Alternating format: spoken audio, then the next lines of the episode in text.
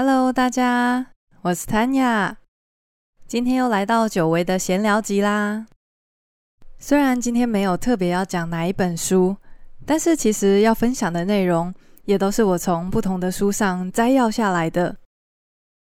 今天的主题会围绕在关于人生的意义，我这几年所做的思考。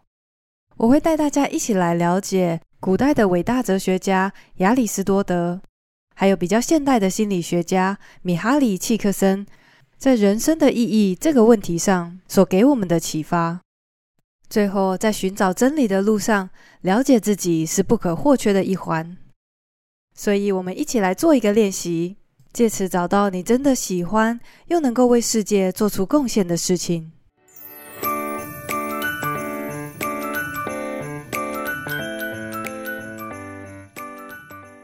我最近发现一件蛮有趣的事情，就是我在阅读的时候，脑袋里面会经常冒出很多别的作者说过的话、说过的概念，会去比较以及验证不同的人他们的说法相同以及不同之处。有的时候，不同的作者甚至是跨时代、跨背景，他们会说一样的事情。比如孔夫子曾经说过：“己所不欲。”勿施于人，而耶稣也说过类似的概念，只是他反过来讲。他说：“你愿意别人怎么样对待你，你就要怎么样对待他人。”当我读到这种概念一致的思想，我就会觉得，嗯，这一定是真理，就觉得很开心。但不一定每一次都那么顺利，有时候有些问题是没有标准答案的，甚至不同人的思想。会呈现完全矛盾的状态。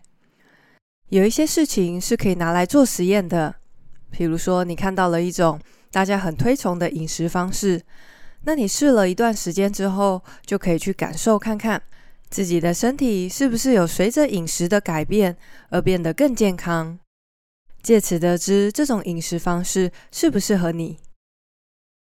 但是也不是所有问题都能够靠实验就可以解决的。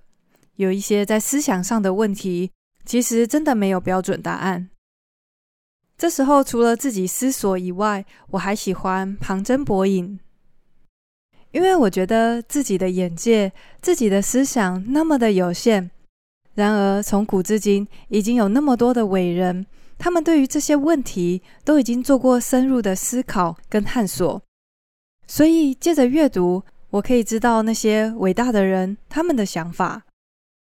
我非常喜欢圣经当中的一句话，使徒保罗曾经说：“只要心意更新而变化，叫你们查验何为神的善良、纯全和可喜悦的旨意。”就算你是无神论者也没有关系。这句话你可以理解成为，对于不同的观点，我们心里面要保持弹性。就是他说“心意更新而变化”这句，然后接着要仔细的查验。何为善良、完全又让人喜悦的真理？所以今天要来跟大家分享的大哉问就是：人生有意义吗？不知道为什么我对这个问题特别着迷。只要看到相关的标题，我都会忍不住点进去，或者是打开书来看，想了解到底对于这个好像没有答案的问题，大家都是怎么想的。而且我相信，我们每个人都一定曾经在某个时间点探究过这个问题，尤其是痛苦当中，会忍不住问自己：意义何在？我做这份工作意义到底是什么？我每天省吃俭用又是为了些什么？有些人甚至从孩童时代就开始思索：我为什么来到这个世界上呢？我曾经在书中读到一句让我印象非常深刻的话。他说：“意义感是人们的基本需求之一。也就是说，除了吃喝，还有安全感这些普遍的需求以外，我们还需要知道自己为何而存在，为何而做某些事情。知道了意义是一种需求以后，我们就能明白为什么那些觉得自己工作生活毫无意义的人会过得那么痛苦，就是因为这个需求没有被满足。知道了意义感是一种普遍的需求以后，那接下来就要知道怎么样去满足这个需求啦。但是我们的这个需求又不像是食物跟水一样那么具象，我们要从哪里去找这个意义感呢？关于这个问题，我们可以来请教一下伟大的哲学家亚里士多德，他是怎么说的呢？亚里士多德曾经提出一个中文翻译为“至善”的概念，这个词的背后其实有着非常复杂的意涵。我们在这边只截取它的其中一个结论，就是至善，或者是你可以翻译成幸福，一个非常美好的状态，是当一个东西。或者是一个生命发挥其所长的时候，当今天有一把刀子，这个工匠把它做得非常锋利，非常的好用，这把刀子就完成了它存在的目的。当一匹马它可以跑得很快，跑得很久都不会累的时候，这匹马也是发挥了它的所长。如果按照这个逻辑，就是事物借着发挥其所长来圆满它存在的目的。我们人类也是为此来到这个世界上。但是人们毕竟不像刀子或者是动物那么单纯，唯一我们共同拥有的强项就是思考。所以亚里士多德非常推崇每个人都要进行深入的思考，最好可以从小开始学哲学。在理想的状况中，当我们在成长的过程中不断的自我探索，进行合情合理的思考以后，就可以找到自己所擅长的地方，接着不断的学习跟琢磨，圆满我们来到这个世界的目的。但是，想要拥有充实又有意义的人生，光是发挥所长还不够，亚里士多德还需要你拥有美德。如果你今天是一个电脑奇才，也不代表你可以害进别人的账户，胡作非为。就算是不犯法，但如果你只是为了自私自利的目的而发挥你所擅长的事情，这一样算不上是拥有美德。说到这里，你可能会想：哎，这个标准会不会有点太高啊？要找到自己真的擅长的事情，然后要发挥出来。已经不容易了。如果我只是想要为自己赚一笔退休之财，赚一个在海边的豪宅，这样子也不行吗？其实不是不行，只是在寻找人生意义的这个路上，少了美德这个重要元素，很有可能就会让你找不到答案。原因是因为人们有着互助的天性。因为我们人类是一种只要不互相帮助就会非常弱小的生物，在远古时代，没有尖牙利爪的我们，只要落单，下场几乎一定是死亡。我们因着团结而强大，所以互相帮助的行为会大大的提高我们生存的几率。在演化的过程当中，我们的脑袋就发展出了一种帮助他人会感觉到快乐的机制。当我们真正发自内心为了他人的益处而做某些事情的时候，甚至只是听到一句诚挚的感谢，这些事情都会启动大脑的奖励机制，让我们的心情愉悦，感觉充实又有意义。所以，假设有一个人，他今天只是为了自私自利的目的在努力着，这个行为就好像和我们互助的天性背道而行。就算把所擅长的事情发挥到淋漓尽致，到头来这个人也不会因着他的所作所为而感到自豪。这也就是为什么在亚里士多德的思想里面，你除了要发挥所长，还必须要拥有美德。谈完了这位生活在西元前三百多年前的哲学家所给我们的思想。在寻找人生意义的路上，我还非常喜欢另外一个人的说法。他是生活在比较近代的一位重量级的心理学家，也就是《心流》的作者米哈里·契克森所提出的概念。持续有在听我节目的朋友应该有发现，我真的不时会提到《心流》这本书，因为我认为这本书所提到的概念可以在生活中被广泛的应用。它不是遥不可及的心理学，它可以实实在在的融入我们每一天的生活当中。所以，如果你还没有读过这本书，也非常推荐去听我一到三集的解说。好，回到关于意义这个问题，米哈里是怎么说的呢？首先，我们已经知道，心流体验是人们在极度专注的时候所进入的一种忘我的状态。在这种状态之下的人们，虽然当下不一定会觉得很快乐，但是事后回想起，都会发现那样子的状态会带来非常深刻的喜乐，还有成长的感觉。但是，我们的生命如果只是由各式各样的心流体验所组成，其实还不够。作者说，我们还需要用意义来串联这些片段的快乐体验。其实，意义是由目标所定义出来的。假如说你今天想要成为一位网球选手，那你花钱请教练，日复一日的在太阳下努力的挥汗练习，这些辛苦的过程都因为有了想要成为选手的这个目标而有了意义。又或者你的目标是养育孩子，你只想要他们健康的长大，并且成为一位正直的人，这时候就算上班偶尔让你感觉很疲惫。一天辛苦的上班回家以后，看到孩子健康快乐的在玩耍，你也知道这一切并不是徒劳。你的付出因为有养育孩子这个目标而显得充满意义。所以，我们知道，想要过着充实又充满意义的人生，我们必须先把目标给定义出来才行。当然，这个目标可以不止一个，也可以或大或小。或许你有着非常崇高的志向，想要改善环境污染、地球暖化的问题；又或者眼前解决家庭的冲突是你的燃眉之急。不论这个目标是什么，一旦当你有了清楚而明确的目标以及可以执行的方向，那接下来向目标迈进的这些行动，都将会为你的人生带来意义还有成就感。不知道在听完亚里士多德还有米哈里·契克森的说法以后，对于寻找意义这件事情，你比较喜欢哪一种说法呢？我们应该是要尽可能的发挥所长，拥有美德，还是要先有目标，才能够过着有意义的人生呢？其实我觉得两种说法不但没有冲突，甚至也可以把它们一起解释。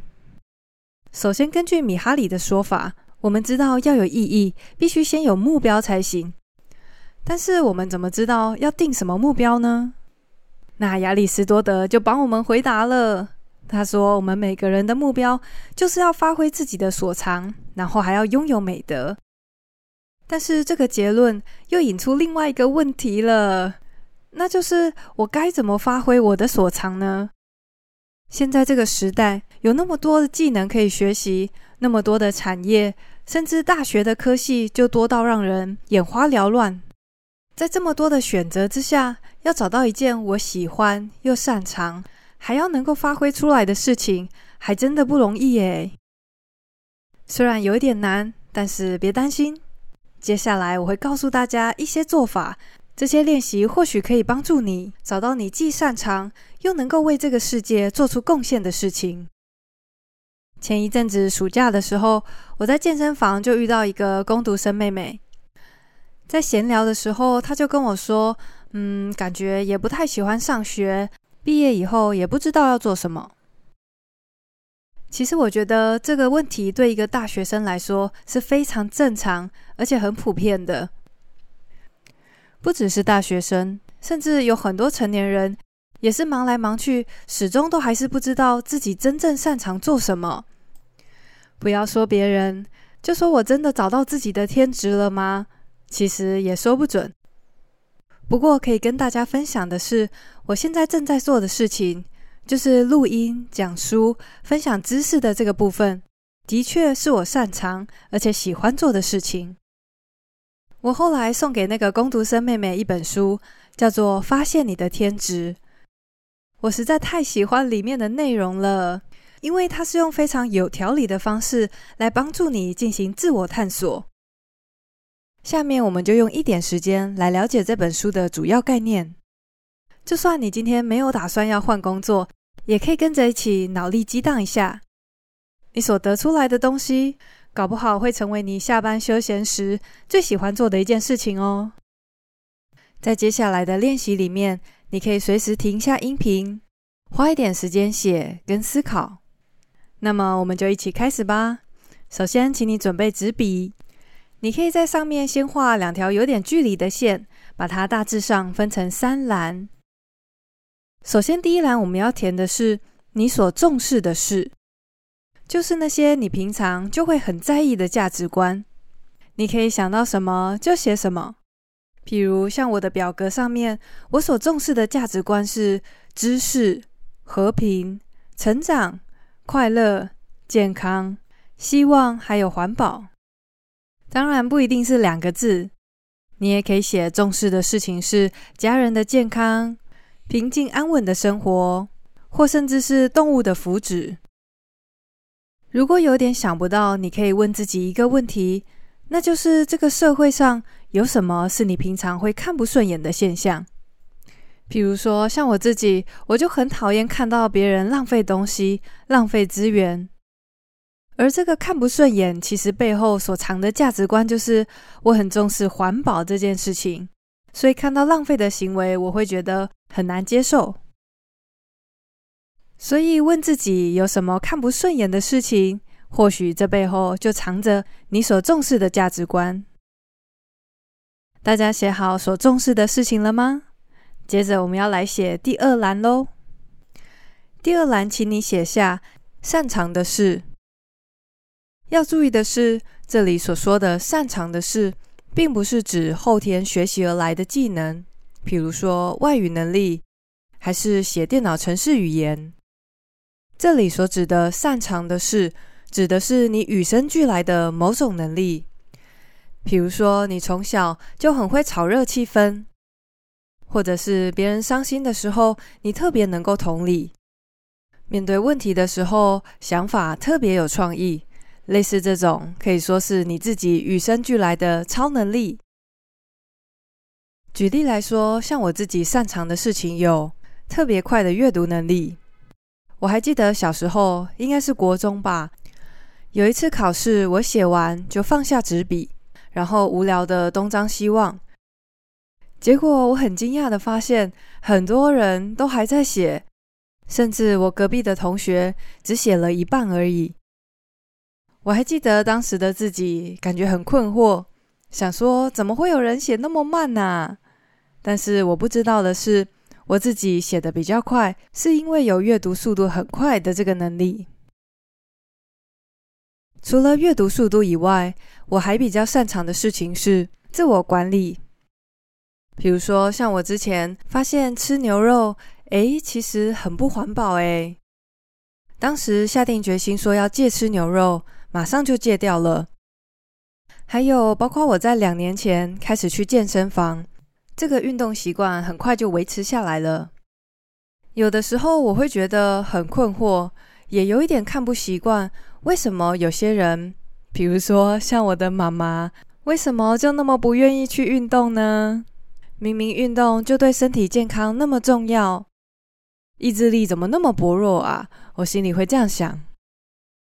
但事实上是，是因为我先有了较为自律这个擅长的事，所以包括去运动，或者是自我节制，不吃垃圾食物，这些事情对我来说是容易的。所以，如果你想不太起来自己擅长的事情是什么，你也可以想想看，有没有什么事情是你非常轻松就可以做到的。不太用别人教，一下就学起来的事。最后一栏要填的东西很简单，那就是喜欢的事。这个大家应该很好想，比如说像我自己，我就很喜欢小动物啊，很喜欢花，喜欢植物，也喜欢心理学，还有户外活动。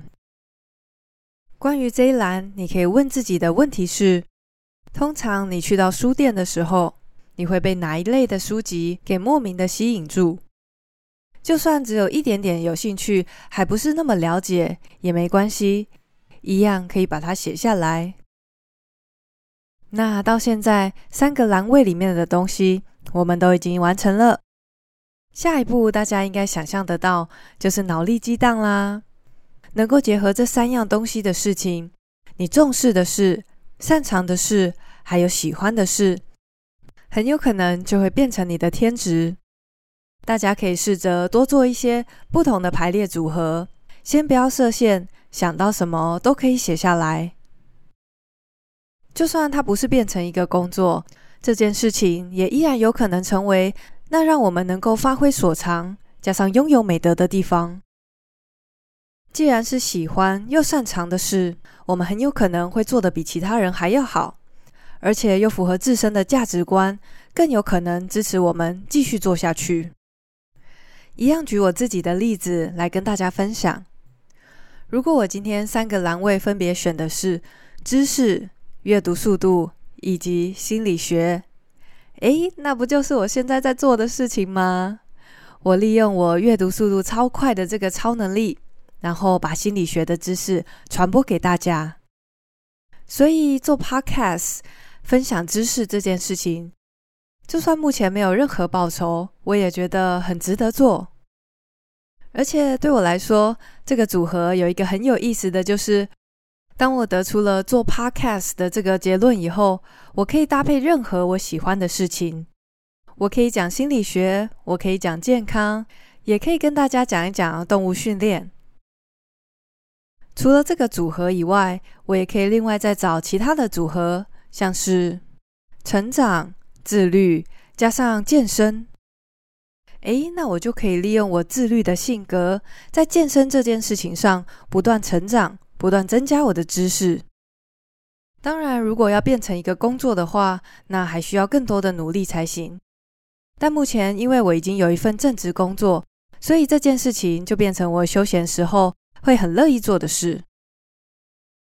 我觉得花一点时间做这个表格，加上脑力激荡，帮助我更了解自己，也帮助我开拓了各种不同的可能性。希望借由这个方法，也能够帮助你找到你心目中真正想做的事情。今天的讨论由人生有没有意义这个问题作为开头，最后则是由寻找自己的天职作为结尾。希望大家能够在思考的过程当中，越来越靠近真理，也越来越了解自己。在寻找人生意义的路上，祝你们一切尽都顺利。